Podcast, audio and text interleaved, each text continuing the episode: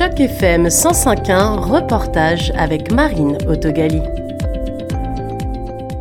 Dans le cadre du festival Ciné Franco à Toronto, l'organisme Tournée Québec Cinéma nous apporte quatre films. Antoine Frenette, responsable de la Tournée Québec Cinéma. La Tournée Québec Cinéma, ça existe depuis 20 ans et on se promène dans le Canada à travers les communautés francophones pour montrer le meilleur cinéma québécois. Et ici à Toronto, on aura l'occasion de présenter une femme respectable de Bernard Raymond et Rodéo de Joël Desjardins-Paquette, entre autres, dans le cadre du Festival Ciné Franco, duquel on est partenaire depuis euh, de nombreuses années. L'essentiel de ce qu'on fait dirigé vers les communautés francophones, c'est d'abord, avant tout pour eux qu'on le fait, euh, parce que dans bien des cas, euh, c'est un désert au niveau de l'offre du cinéma en français en salle, et c'est encore plus vrai pour le cinéma québécois. Donc, on est là pour euh, abolir les frontières et permettre au cinéma du Québec de sortir un peu de la province. Mais après ça, c'est sûr qu'on a envie, euh, plus on est de fous, euh, plus on rit, comme on dit. Fait qu'on a envie que les gens se joignent à la fête. C'est pour ça qu'à Ciné Franco, tous les films sont sous-titrés en anglais. Donc, la porte est grande ouverte à tous et à toutes. Ces deux films passent au cours de leur récit en Ontario, que ce soit en hors-champ, un peu fantasmé, ou carrément dans les paysages qui défilent. Avec Joël Desjardins-Paquette, on parle de la fabrication de son long métrage, et avec Bernard Raymond, on parle plutôt fresque historique et trajectoire des colons francophones du Québec à l'Ontario. Maintenant, je m'en viens à vous, euh, Bernard Raymond. Dans votre film, justement, on parle un peu de l'Ontario. Moi, j'ai eu l'impression que vous ça représente euh, comme un Eldorado d'affaires, comme un lieu euh, de, de possible évolution. Euh, pas forcément sociale, mais en tout cas de travail pour le personnage. Est-ce que c'est une représentation qui était celle des années 30 Est-ce que c'est une représentation qu'on a aujourd'hui Dans les années 30, l'Ontario, c'est une sorte de refuge.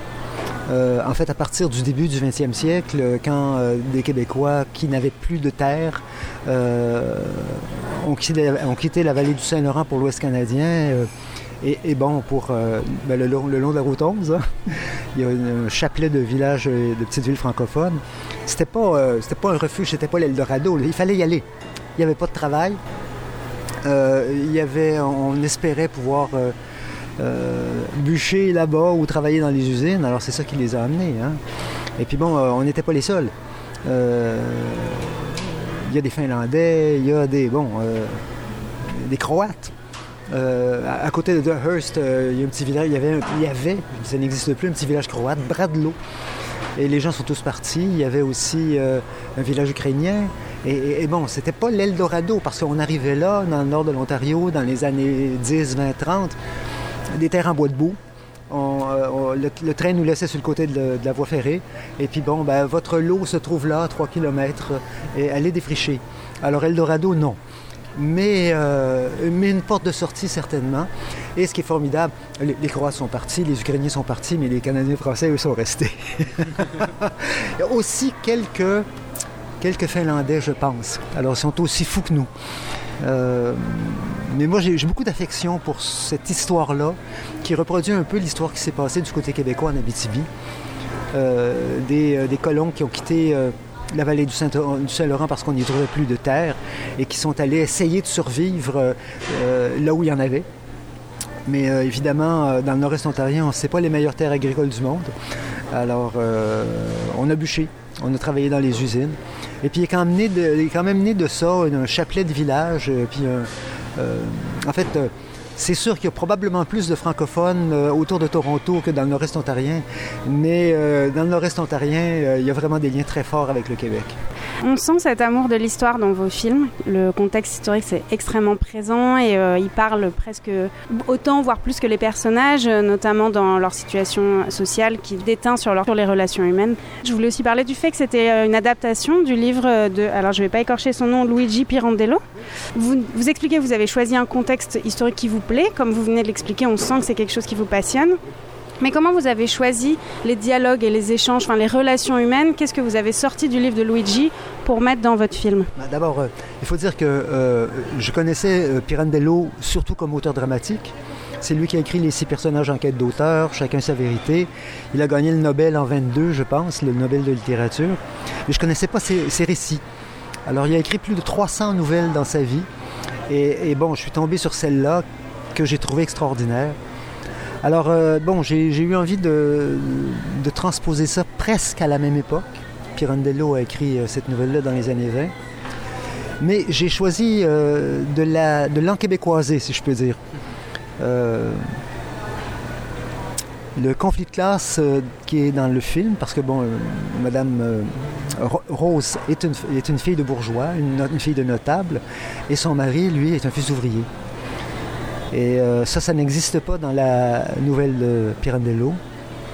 J'ai eu envie de faire ça parce que ça, ça me semblait étoffer les rapports entre les deux personnages. Ça révélait tout un arrière-plan social. Et c'est pourquoi j'ai eu envie de tourner cette histoire-là à Trois-Rivières. Trois-Rivières qui est une ville de notables, qui est la ville de Duplessis, mais qui est aussi, était aussi une très grande ville industrielle. Euh, la plus grande usine de papier au monde se trouvait à Trois-Rivières à cette époque-là. Alors, c'est vraiment la collision, la rencontre de deux mondes. Alors donc, il y a, il y a tout un, à la relation maritale de Rose et, de son mari s'ajoute tout un arrière-plan social qui complexifie la trame. Et j'ai eu envie de faire ça. Et en plus, euh, la vieille ville de Trois-Rivières est une splendeur. C'est tout petit, mais c'est très beau. J'avais envie, de, envie de tourner là. Cette année, à Ciné Franco, la programmatrice a justement choisi le thème de l'amour, qui est un thème assez vaste, mais elle a choisi d'expliciter chacun de ses choix de films à travers ce thème. Dans votre film, justement, il y a un, L'amour n'existe pas. C'est un peu le manque de l'amour entre un mari et euh, sa femme, où il n'y a plus d'amour, entre les enfants et le père et les enfants et la mère. Pour vous, l'amour, c'était un, thème du film ou c'était quelque chose qui est vraiment tellement lointain de ces personnages? Ah non, non, absolument pas. C'est très important. Euh, d'une certaine façon, l'amour est au centre du film. C'est des gens qui s'aiment mal. Euh, Rose aime encore son mari, elle le désire, mais elle sait très bien que si jamais elle cède à son désir à lui, ils vont se retrouver au lit, puis il va recommencer à boire puis à courir comme avant. Alors, elle est à la fois attirée par ses désirs, puis repoussée par son sens du devoir ou ses conceptions catholiques. Mais elle l'aime, et c'est pareil pour lui. Et lui, la désire, euh, parce que bon, on sent à un moment donné dans les dialogues, ils se sont déjà aimés, ces deux-là. Euh, le curé lui demande à un moment donné, mais vous l'avez aimé, votre mari elle fait un petit signe de tête et on voit bien ses yeux qui pleurent. Elle l'a aimé. Alors, c'est des gens qui s'aiment mal, comme presque tout le monde sur la planète. et dans la programmation de Ciné Franco, on a pu aussi voir Rodéo, un road movie de Joël Desjardins-Paquette, sorti l'année dernière au Canada. Joël Desjardins-Paquette, on dit que c'est votre premier long métrage, mais c'est pas du tout votre entrée dans le monde du cinéma. Vous avez déjà réalisé des nombreuses productions, de la pub à la télévision, et notamment, trois courts-métrages euh, primés que je vais rappeler ici. Euh, Paparman, qui a été présenté à TIFF en 2012 et qui a gagné euh, le prix de la meilleure comédie à Yorkton Film Festival. Sans dehors ni dedans, qui a gagné le grand prix du jury au Festival des films de la relève en 2014 et Flo Gris, qui a été présenté en première au Festival international du film de Rotterdam, un prestigieux festival en Europe en 2016. Est-ce que euh, maintenant, quand même, passer au long métrage, pour vous, ça a été une étape franchement différente de tout ce que vous aviez déjà réalisé jusqu'à présent? Ça a été une étape plus grande, mais je pense que c'était la suite logique d'avoir comme travaillé euh, sur euh, différents courts-métrages, d'avoir un peu fait mes dents sur la réalisation, tester des choses, des personnages, des, des idées, tout ça. Je pense que tout s'est concrétisé dans la dans la dans l'écriture, puis la pré-production, puis la production de Rodéo. Juste par rapport à la scénarisation, euh, ma co-scénariste et moi, là, Sarah Lévesque, on a travaillé à peu près, je, pense que c'est presque six ans là, à partir de l'embryon d'idée. J'ai travaillé un an seul. Je l'ai approchée euh, pour être ma conseillère à la scénarisation. Puis elle avait aimé sa lecture. Elle m'a dit, hey, j'ai envie qu'on l'écrive à quatre mains. Puis elle avait tellement des bonnes idées. J'ai vraiment aimé mes échanges avec elle. J'ai fait, OK, let's go. J'avais jamais coécrit.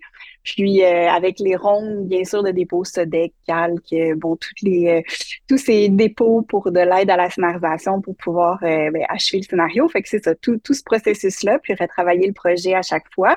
C'est sûr que c'était pas six ans à temps plein, mais quand même, c'était, ça a été beaucoup de boulot. Puis bien sûr, tout est plus gros pour un long métrage. La pré-production, on a eu un bon euh, ben, deux mois de pré-prod avec l'équipe, mais en amont, j'ai été comme six mois là vraiment à, être que sur ça. On a eu un 33 jours. Ben, en fait, euh, la directrice photo et moi, on a fait 40 jours de tournage, euh, échelonné sur un deux mois et demi, puis un an de post-production. Donc, c'est sûr et certain que c'est plus costaud qu'un cours. Et vous parlez de deux choses qui m'intéressent. Euh, déjà, le fait que c'est un film qui est un road movie, euh, pour en parler sans rien dévoiler non plus, euh, un road movie dans un camion, dans un truck, qui traverse le Canada. Et l'autre chose qui m'intéresse et que j'ai pas pu m'empêcher de remarquer que pas mal de vos chefs de poste sont des femmes, notamment la directrice photo qui n'apparaît pas dans votre filmographie antécédente. Donc j'étais curieuse de savoir euh, si c'était un choix volontaire ou si vous avez casté par affinité euh, artistique. Ben, c'est un peu tout ça, en fait. Euh, on a tourné, nous, on était prêts à tourner au début de la pandémie, donc euh, il, a fallu demander une dérogation pour pouvoir euh, garder les sous de la SEDEC et Téléfilm pour, pour reporter le tournage un an plus tard. C'était un été excessivement chargé. C'est comme il y avait à peu près le double de production qui était en cours en plus avec les tournages américains.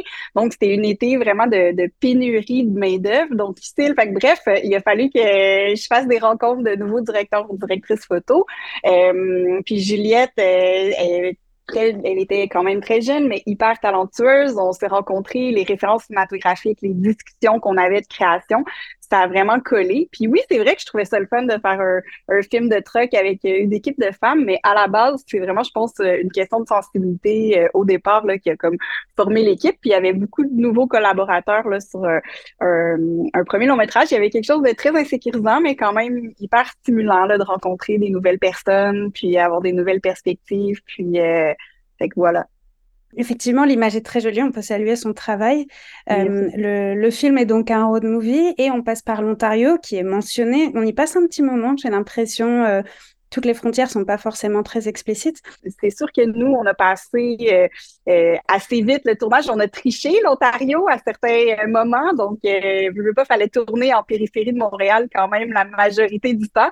Fait que c'est sûr qu'il y a des stations-service, puis a des casse-croûtes, des, des, des, choses comme ça qui ont été trichées. Mais on a fait la vraie traversée canadienne en toute petite équipe là, de six personnes pour faire tous les plans de paysage, puis les, les, les, plans extérieurs avec le camion et tout ça.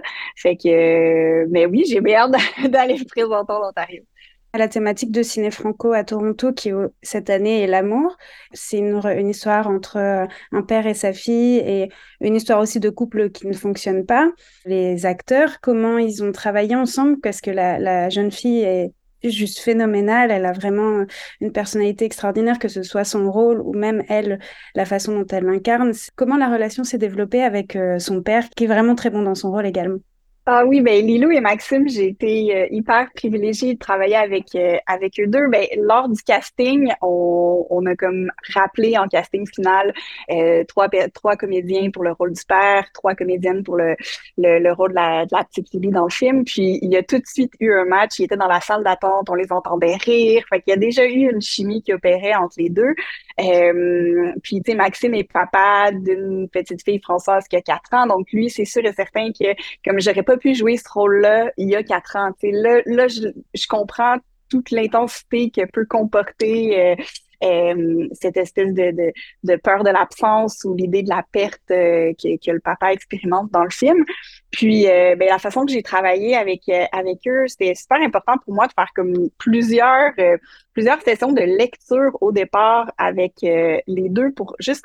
c'est pas un film très verbeux, il y a pas énormément de dialogue, donc je voulais être certaine que tous les, les, toutes les intentions de chacune des scènes soient hyper bien comprises par, euh, par Lilou, puis ben, Max également, puis tu sais, les entre-lignes, que, que, que les intentions soient, c'est ça, les intentions soient bien comprises, fait qu'on a fait comme à peu près deux ou trois lectures complètes du scénario, puis Lilou, ben, elle a vécu aussi un conflit de séparation, fait, c'est sûr qu'elle allait chercher en elle des choses, des, des émotions qu'elle connaissait aussi, fait que cette espèce de colère-là, euh, il y avait une charge émotionnelle qui était quand même déjà euh, ou en tout cas euh, comprise par euh, par Lilou. Puis ben on a fait, je voulais pas qu'ils répètent leur dialogue de façon trop robotique parce que des fois avec les enfants, Lilou ne le fait pas, mais quand même souvent avec les enfants, quand plus ils répètent, plus ça, ça, cristallise une espèce de de, de, de, façon de livrer les répliques. Puis quand tu veux changer un peu l'intention euh, de jeu, c'est vraiment difficile. Fait que dans le fond, j'ai fait, OK, on, là, les intentions de toutes les scènes sont hyper bien maîtrisées. On oublie le texte. Puis à chaque fois qu'on se voyait, on a à peu près fait une dizaine de week-ends euh,